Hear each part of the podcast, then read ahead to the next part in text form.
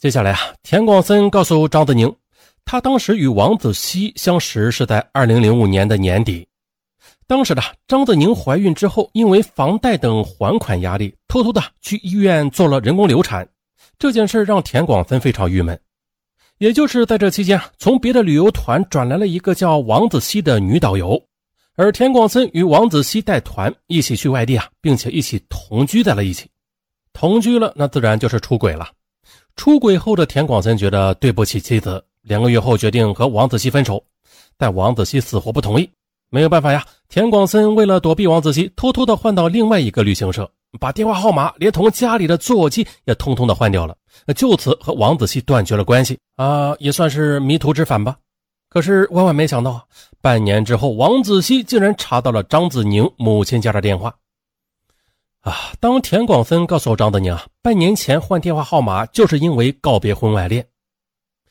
张子宁也觉得自己流产的事让丈夫非常不满啊，情有可原吧，并且田广森及时与王子熙分手，也就暂时的原谅了他。但张子宁心底的阴影却挥之不去了。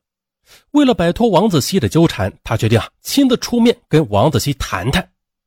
几天之后，张子宁跟同事去见了王子熙。最后，双方约定，王子熙不再纠缠田广森，但是田广森和张子宁要付给他两万元了结这段孽缘。随后，田广森和张子宁送给王子熙一张存有一万元的银行卡。之后的王子熙便消失了一段时间。可是后来的王子熙又找到了田广森讨要剩下的那一万元。哎呀，田广森为了息事宁人呐，就悄悄的把钱给了他。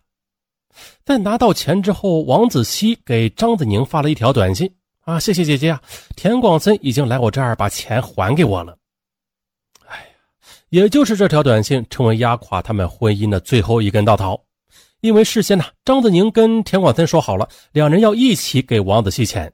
那这算什么呀？张子宁看到短信之后怀疑了，这田广森和王子熙私下里肯定还是藕断丝连。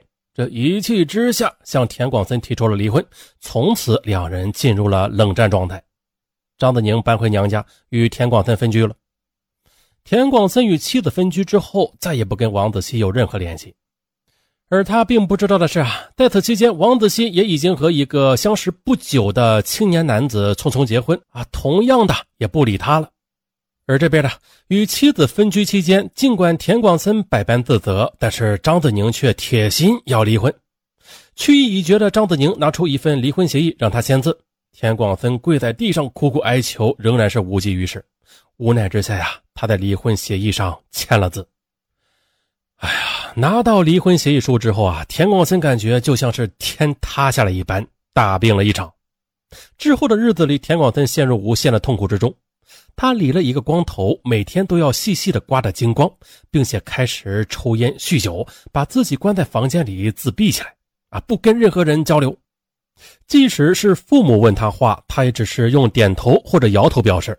每次吃饭都是自己端着饭菜，嗯，到自己屋里吃。啊，可见呐，离婚对他打击很大。在分居以后的日子里，为了挽回自己的婚姻，田广森也费尽心思。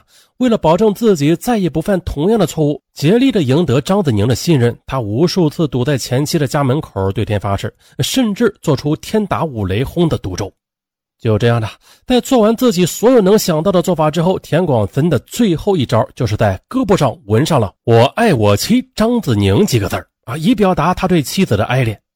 纹身时那钻心的疼痛，却让他感到有一种前所未有的幸福感。他觉得呀，这样是把妻子的名字刻在了自己的心上。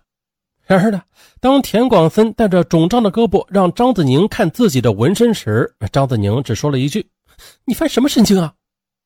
田广森的刺字明智之举，却被张子宁看作是一场闹剧。即便如此，田广森仍然是痴心不改，呃常常的醉醺醺的去找张子宁要求复婚。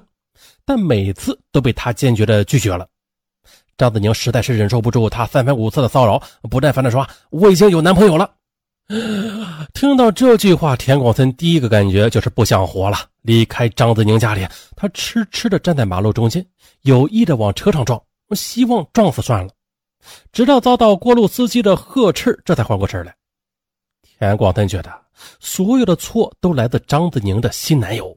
正是这个男人阻断了自己的复婚之路，他决定把这个人给找出来。可田广森自己也无法断定啊，张子宁找到了新男友这句话是真还是假呀？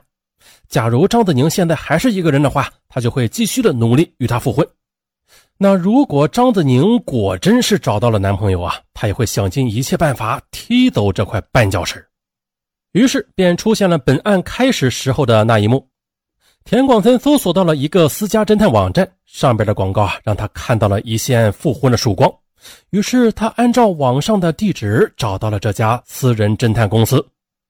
而从侦探公司出来之后啊，那接下来就是耐心的等待侦探公司的消息了。